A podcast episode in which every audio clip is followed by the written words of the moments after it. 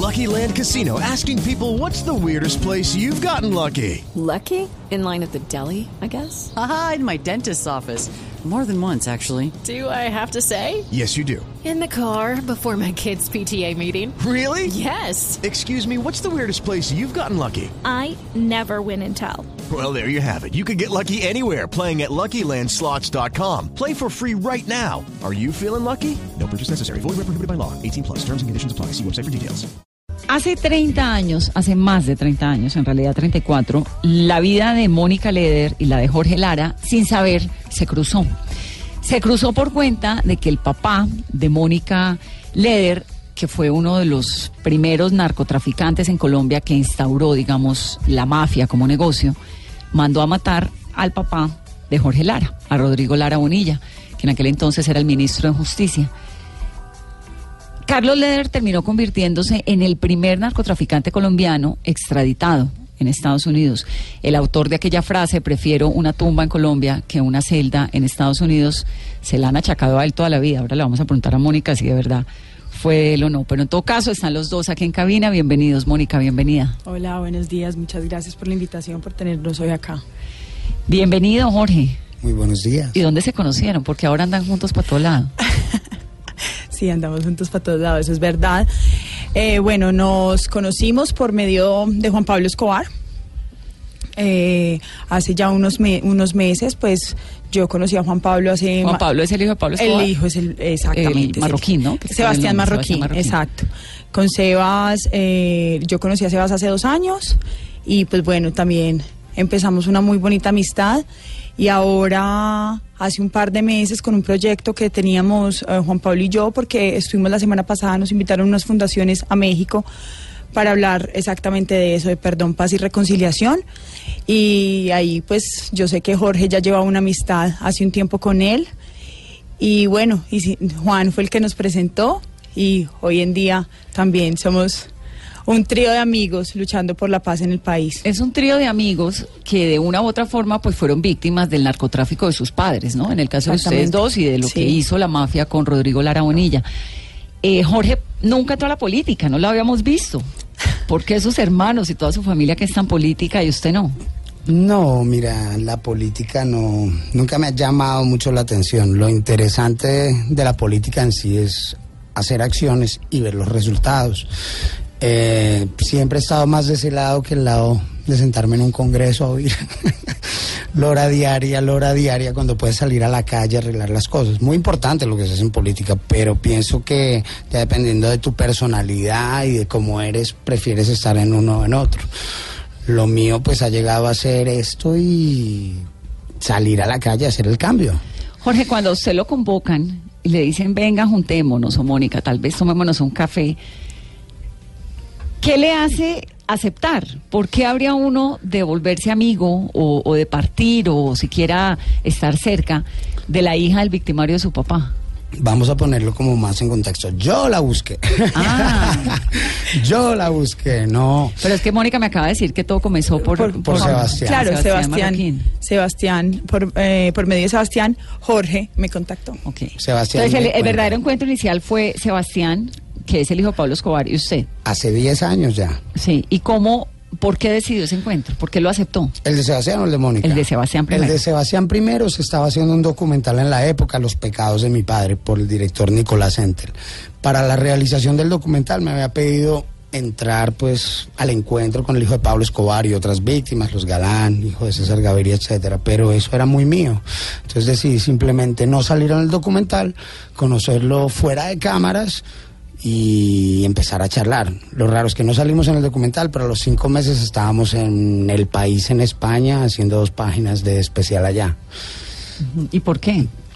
¿Por qué? Porque en 34 años desde el asesinato de mi padre, yo creo que hasta los 16 yo quería era venganza y odio. Tenía odio, quería venganza y un perdón de estos hay que cultivarlo. Tú no puedes llegar a decirle a una persona perdón del día a la mañana, así él no sea culpable. Él nació en una familia, ¿me entiendes? Él no Sí, es seguramente culpable de también es nada. culpable de otra cosa. de- es, es víctima también de. Él es víctima de su apellido. Claro. los leer son víctimas de los apellidos. Para decirte el caso más profundo, es decir, Sebastián el día que su papá mata a mi papá, mi vida cambia, pero él me dice, sí, el día que mi papá mata al tuyo, la mía también cambia. Y yo, ¿en qué? Y te empieza a contar y te das cuenta que tienes una vida tan paralela, tienes la misma edad, la misma noche cambia su vida, salen también a buscar refugio en todos los países del mundo. Y en todos esos cambios de países, del día a la mañana te encuentras que estás en el mismo país, lo tienes a 20 kilómetros, 15 kilómetros. Las vidas de ustedes, si de ustedes salen ambos del país y, y coinciden en otras ciudades. Imagínate eso, coincidimos en Suiza, yo estaba, nosotros estábamos, ese era el segundo país de exilio de nosotros, que era Suiza, estábamos en Friburgo y a ellos los habían aceptado en Lausanne. Estamos a 20 kilómetros. Pero Jorge Andrés, uno entiende, digamos, el tema de la reconciliación, lo que no vimos en el documental que fue su encuentro privado con Sebastián Marroquín, pero la empatía y esa amistad, amistad. de 10 años, ¿cómo se dio? Eso se da, yo creo que las amistades, ¿cómo se forma una amistad? Porque tienes puntos en común con la gente. Y nuestros puntos en común son más de vamos a jugar ajedrez, vamos a hacer lo que sea. No, lo nuestro es más cómo fue tu vida, cómo fue la mía. Y hay tantos puntos en común totalmente opuestos que los polos opuestos se atraen, digo yo. ¿Y ahí cómo entra Mónica al...? Entra Mónica, entra Mónica, hay que recordar un poco la historia. Eh, Rodrigo Lara Bonilla sigue vivo. Rodrigo Lara Bonilla ya está pues denunciando la infiltración de los dineros que provienen de un cartel, del cartel de Medellín, del cual el padre de Mónica es socio fundador. No es Pablo Escobar y no era un empleado, no, socios fundadores Claro, porque Carlos Carlos ya estaba metido en el tema desde hace rato. Pues tenía aviones, tenía una isla en las Bahamas a donde aterrizaba. Fue el primero en meter aviones en el negocio de la mafia, ¿no? En aviones Así es. suyos, entonces inclu- incluso él mismo pilotaba, algunas veces piloteaba estos aviones. Y, y llegaban cargamentos de cocaína a Estados Unidos de la mano de Carlos Leder en aviones de Carlos Leder.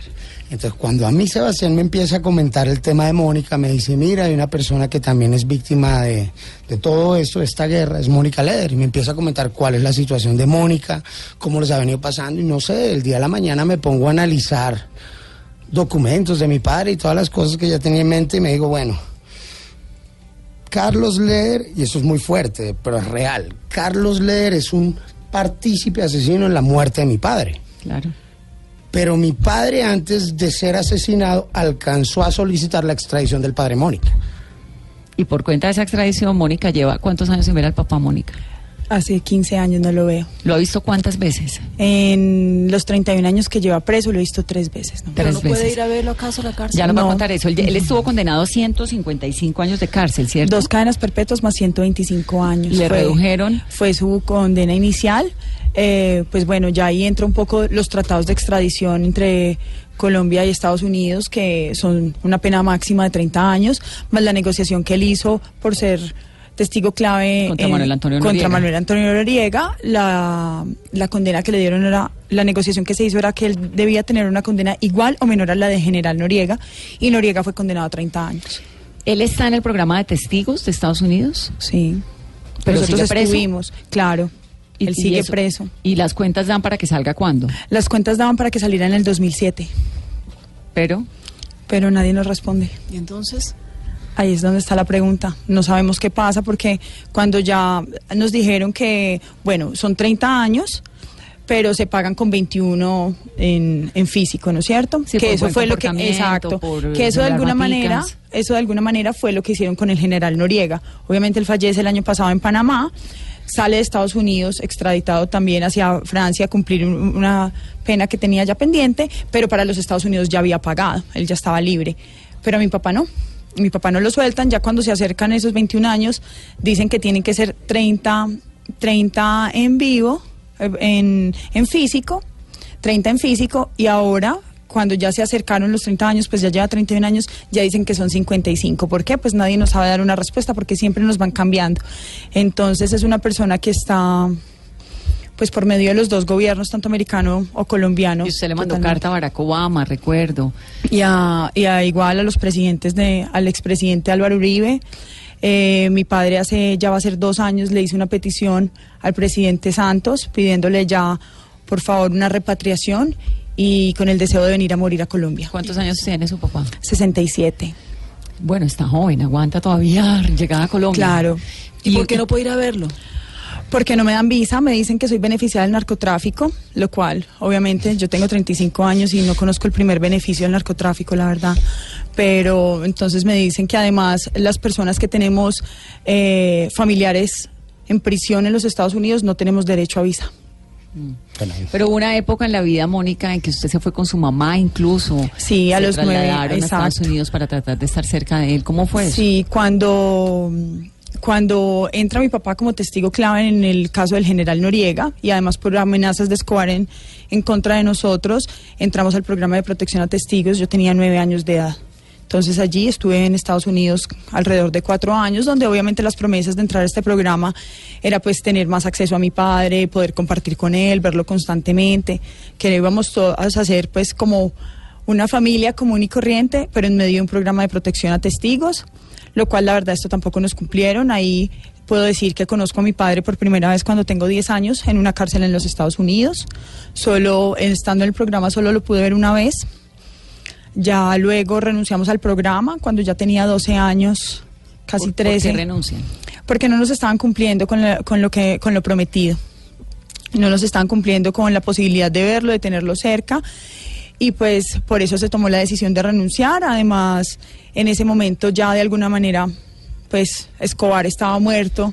Entonces pensábamos que volver a Colombia no era Un riesgo. no era ya tan riesgoso como como estábamos antes y además nos prometieron, pues al, al hablar de renunciar al programa, nos dijeron que íbamos a tener, que si regresamos, que no había ningún problema, que íbamos a tener visa constantemente. Esa era como la última negociación, lo cual obviamente con eso tampoco nos cumplieron. Entonces, ya cuando renunciamos al programa, antes de, de venir a Colombia, pudimos verlo por última vez, eso fue a mis 12 años y esa ha sido, eso fue en 1995 y esa fue la última vez que mi madre también tuvo acceso a mi papá. Desde esa edad, desde los 12 años hasta ahora, ¿usted se ha enterado de su papá? ¿Hablan? ¿Están en comunicación? Sí, pues nosotros nos comunicamos por medio de correo tradicional, lo cual obviamente... ¿Carta, papel? Carta, papel, él o escribe a mano o en máquina de escribir porque él no tiene acceso a computadores ni a celulares, nada de esto. Él ¿Y no tiene.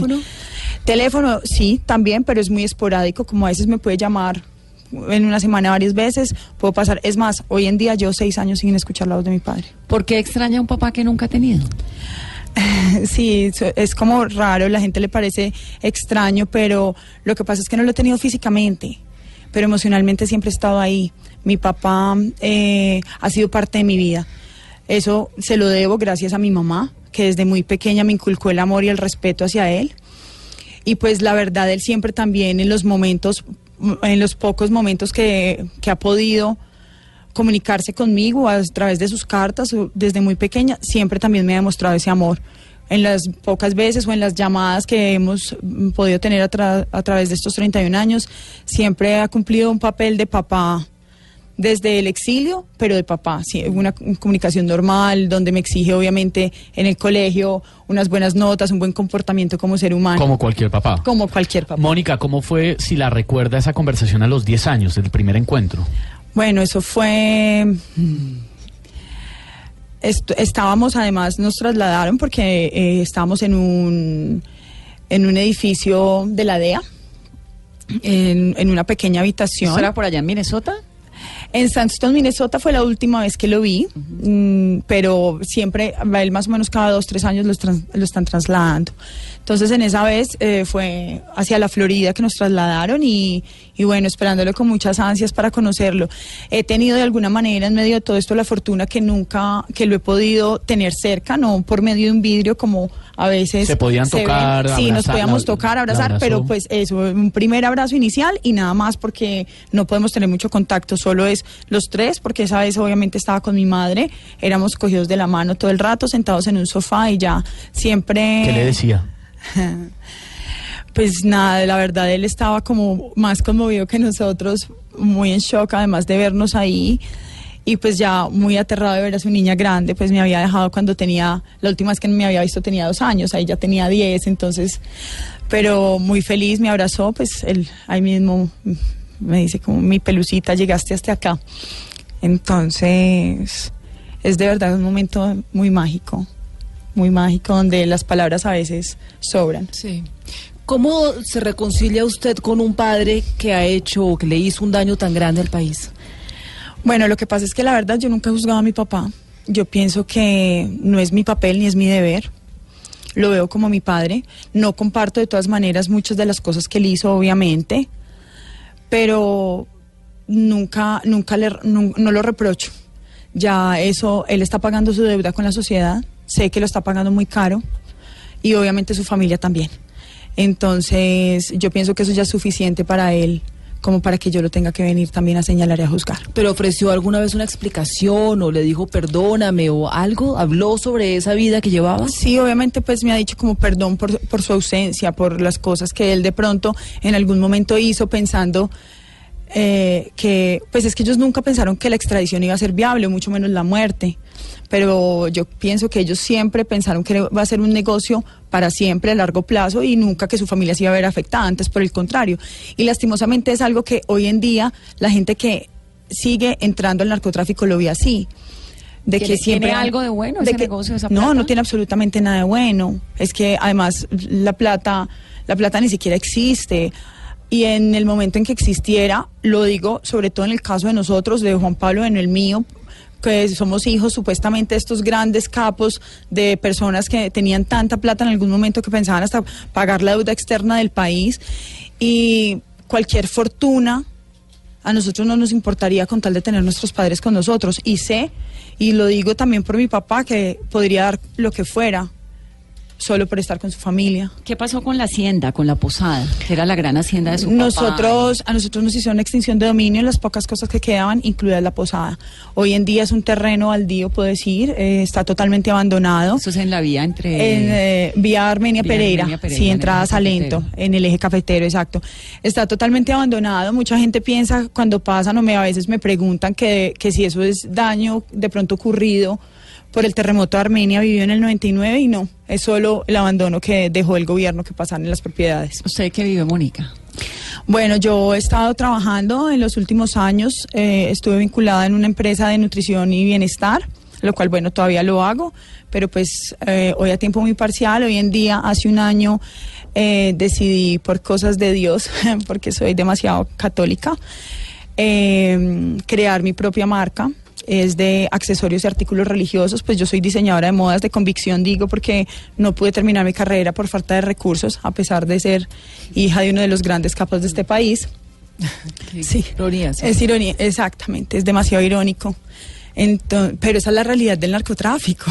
Es que ¿Cómo la tratan los co- pero los colombianos, ¿cómo la tratan cuando oyen su nombre, cuando viene de su mano un producto religioso? Tiene que ser un momento extraño, de muchas explicaciones. Sí, claro, además que pues aparte de toda la marca que, la marca que estoy desarrollando eh, es elaborada la mano de obra, la hacemos en la cárcel de mujeres de Armenia. Entonces eso también les llama más la atención como, y no has tenido suficiente cárcel en tu vida, pues pisaste una cárcel por primera vez a los dos años. Pero yo pienso que de eso se trata, es de coger lo que a mí me ha tocado vivir y ponerlo de una, y verle de alguna manera algo positivo y hacer por estas personas que están en la cárcel de pronto muchas cosas que unas personas han hecho por mí y otras que han dejado de hacer. Mónica, ¿alguna vez se cambió el nombre? Sí, claro, cuando estuve en protección a testigos debí cambiarme el nombre. En Estados Unidos. En Estados ¿Cómo se Unidos. llamaba? Me cambiaron solo el apellido, me llamaba Mónica Salazar. Me dejaron conservar el nombre, gracias a Dios, porque pues era una niña y la idea de todas maneras, nosotros siempre pensamos en volver a Colombia.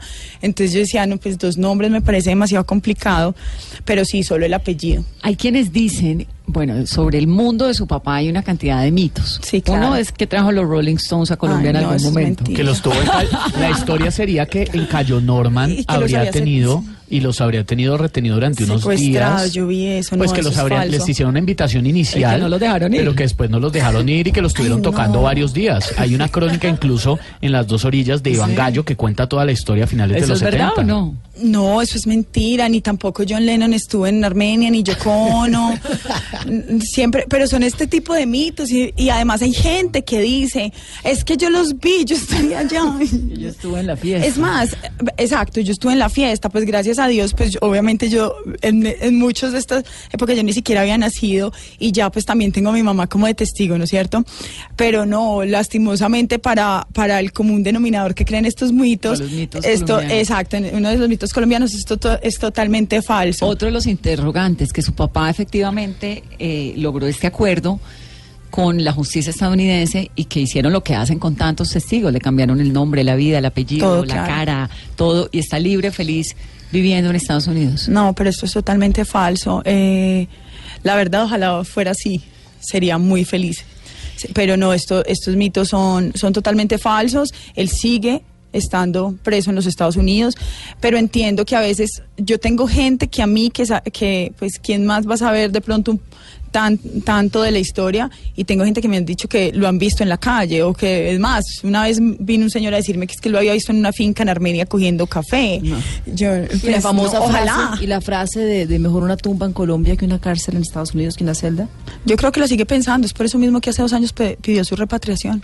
Pero la dijo, sí es una frase suya. Sí, claro, Sí. es Ah, una sí, frase es de de él. claro, Sí. es una frase de él. Bueno, Jorge, entonces usted dice, ¿voy a llamar a Mónica o cómo es la cosa? Así, así, del día a la mañana, después de haber hablado con Sebastián tantas veces y haber oído el tema de Mónica, me pongo pues ya a leer en qué va el caso de su padre. Cuando me doy cuenta pues que no le están dando la visa a Mónica, pero que sí tiene el derecho a ingresar a la cárcel, ahí ya pues me nace un poquito también la, la inquietud de ver cómo podemos hacer para que Estados Unidos le dé la visa. Ella no está pidiendo la residencia, ella no está pidiendo instalarse allá. Ella quiere ir a despedirse de su padre, a darle un último abrazo. No vamos a entrar a pelear con las leyes norteamericanas porque pues cada país sus razones, sus cosas. Lo que pedimos es nada más una parte de humanismo, que se den cuenta que la niña tenía tres años cuando se le llevan a su padre y que en ningún momento pudo gozar del narcotráfico. Los De la dere- plata del narcotráfico. Sí, los derechos, sí, porque además no deja nada, ni plata ni nada, pero los derechos fundamentales de la persona, la libertad de movimiento. Una niña de tres años que tiene a su padre encerrado, ya estamos en un momento de periodo de paz donde queremos hacer una paz. No podemos esperar que el gobierno haga la paz, la paz se hace desde el suelo, desde abajo. Entonces, cuando yo digo, Carlos Leer me arrancó el último abrazo, yo ese abrazo es el que quiero que esta niña le dé a su padre. Y usted la llamó y que, hola Mónica, ¿cómo estás? Así Hablas fue. con Jorge Lara. Así fue. Directamente. Mónica que dijo, hola, Hola, Jorge. ¿cómo estás? ¿dónde vivían? Mentira, se puso a llorar. Sí, a llorar. lloraba. Además que me mandó una nota de voz eh, exageradamente hermosa. ¿Qué decía la nota de voz? Eso mismo que le acaba de decir, que me quería ayudar a reencontrarme con mi padre, que, que a pesar de, de que obviamente los dos, los dos no tenemos padre por, por los actos De de, los nuestros padres, de- padres. de nuestros padres, pero pues que obviamente él tiene el suyo muerto, yo lo tengo vivo y que él iba a ser parte de que yo fuera a reencontrarme con mi padre y darle ese abrazo que él no le puede dar al de él. Eso solo Ah. hace un hombre brillante. Y el momento en que, en que se conocen finalmente, ¿por dónde arranca una conversación entre dos personajes como ustedes? Un abrazo largo. Un abrazo largo te... Ya, un abrazo largo dice todo y el abrazo lo dijo todo. Ya habíamos hablado varias veces, pero sí, el encuentro ya visual, físico, es un tema... Es un tema porque tú comunicas mucho, pero con un abrazo dices más. Es increíble. Y a partir de ahí ya es como si no hubiesen pasado todos estos años sin conocernos. Y me doy cuenta que con Sebastián es la misma cosa. Estamos como tan dolidos, tan heridos por toda parte que uno, le, pe- uno perdió todo. Ya le perdió hasta miedo al miedo y se fía más desde los sentimientos que llegan. Y Pero, como- pero usted, Jorge, eh, ¿cómo hace para tener ese teflón en un país de resentimientos en donde uno ve que la gente no perdona? Mira, lo que estás diciendo es bastante interesante porque son 10 años que llevo hablando con Sebastián. 10. Me lo han criticado durante 10 años. Ha ido, vamos a decir, ha ido bajando esa crítica porque la gente ya se dice, hombre, este hombre lleva 10 años, no, no le da la vuelta a sus convicciones, sigue derecho para donde va, no cambia el discurso dependiendo de con quién está. Al contrario, mantengo el discurso que la paz viene desde abajo. ¿Qué es lo que te mantiene a hacer eso? No sé, hombre, ser un inconsciente o una persona muy buena. ¿Qué le dijeron en su familia? Pues mira que los, vamos a decir, los casos, las maneras de recibir esa información son muy diferentes dependiendo de la persona. Nosotros somos una familia pues que eh, hace 34 años asesinan al padre delante de nosotros, un abandono porque nunca llega a casa, el segundo abandono es que te sacan del país porque te tienen que sacar, porque Escobar y se matan al ministro, a la viuda y a los huérfanos, porque si no los huérfanos el día de mañana vienen y me matan a mí y a mis hijos. Qué horror. La historia cambia totalmente Eso cuando es lo que nos enseñan. cuando cuando cuando tú te dices matan a Escobar, yo le llego a mi mamá a celebrarle, mamá ven, hay fiestas, el- mataron a Escobar. La primera respuesta de mi madre, usted no es hijo de ningún asesino, yo a usted no lo eduqué así, va, guarda esa botella donde la trae y no quiero que usted me venga a decir que vamos a celebrar la muerte de Escobar. Ese señor lo tenían que arrestar y juzgar. Usted no es ningún asesino para juzgar, para alegrarse de la muerte de ese hombre. ¿Cuántos años? 16. Qué lección tan grande, ¿no? Pues muy fuerte porque ahí vienen después muchos años de maduración sobre el tema y terminamos finalmente, pues sí, aceptando la realidad. ¿Y la realidad cuál es? Son víctimas, son víctimas. Yo creo que la historia de Mónica es víctima, eh, la de Sebastián, Sebastián es víctima. Jorge, ¿cómo ven ahora este país que está en un momento tan crucial de las elecciones, que hay unas posibilidades muy altas de que todo lo que se ha ganado con el proceso de paz, que es básicamente, pues no el fin de una guerra, pero sí el fin de tanta muerte cotidiana, se han salvado un montón de, de, de- víctimas. ¿Cómo ven este país como tan roto, no? Que uno lo ve y dice, si pudieron ustedes eh, recomponerse y curar un poquito el corazón y hoy en día estar el uno al lado del otro. ¿Cómo ven este país con esos vacíos tan grandes que tiene adentro? Mira, la, un proceso de paz, un proceso de paz no es en un día, un proceso de paz pienso que tiene que pasar sobre todo por la juventud. Por la juventud, ¿por qué? Porque ya el político corrupto, la persona que está con intereses para tener una nación guerrera, no, no lo vas a sacar con una charla diciendo yo perdoné de Escobar o a Mónica, no. largo. Ahí está muy fregado. En cambio, si el cambio valga hacer la redundancia, lo empezamos a generar desde cosas tan pequeñas como estas. Nosotros llegamos a hacer charlas y nos damos cuenta que llegan llorando los pelados diciendo, es que tengo un problema de narcotráfico en mi casa muy grande y no sé a quién hablarle. Como, bueno, cuéntame, ¿qué es lo que te pasa? Ahí estás generando un cambio. Estás hablando con una niña de 8 años, 10, 12 años que te viene y dice, no sé con quién hablar de eso, ustedes están hablando de esto. Ahí empiezas el cambio. El cambio empieza ahí. Estamos en un momento de elecciones, verídico. Hay una sola cosa que me da tristeza, pero tristeza al fondo del corazón. Ningún candidato colombiano ha venido a plasmar la realidad del problema colombiano en su propuesta. El narcotráfico en Colombia lleva más de 40 años permeabilizando todas las esferas de la sociedad. Lo que decía Lara Bonilla hace 40 años es lo que está pasando hoy en día. Oigamos sus discursos, es la crónica de un presente anunciado. Y la base de su pensamiento era el tema que la desigualdad en Colombia, la falta de oportunidades para todos, va a hacer que sea una nación desigual. Y una nación desigual es la que te va a crear a ti un proceso de guerra y no un proceso de paz.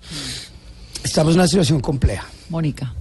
Bueno, yo pienso que el proceso no solo lo hace un presidente, o en este momento obviamente pues el proceso, está- hay que hablarlo con nombres, estamos hablando del proceso que mm, de la paz que se firmó de alguna manera con las FARC.